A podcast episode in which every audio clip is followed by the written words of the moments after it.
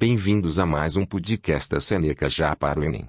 Lembrando que todo o nosso conteúdo está disponível gratuitamente no www.senecaja.com.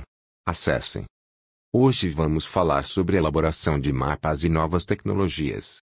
As geotecnologias auxiliam muito na confecção dos mapas. O sensoriamento remoto está entre os grandes destaques. Sensoriamento remoto são sensores que registram informações sobre os aspectos da superfície terrestre. O principal registro são das imagens da Terra. Com as informações obtidas é possível realizar diversos tipos de mapas. Muitos ficam alojados em satélites. Suas aplicações vão desde o monitoramento terrestre até a previsão do tempo, por exemplo. Também podem ser aplicados em aviões, radares e câmeras, para obter as informações desejadas.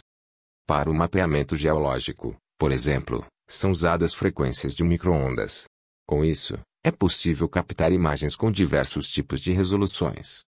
O Sistema de Posicionamento Global, GPS, é uma tecnologia dos Estados Unidos da América. As informações são captadas por uma rede de satélites que estão na órbita da Terra, podendo transmitir informações de maneira instantânea. Muito usual no nosso dia a dia. Os sistemas de informações geográficas, SIG, são uma tecnologia possível pelo avanço da informática. Assim, os dados geográficos podem ser coletados, visualizados e editados de forma muito eficaz. Existem diversos softwares responsáveis pela integração e referenciação de dados sobre o espaço geográfico. Chegamos ao final desse episódio.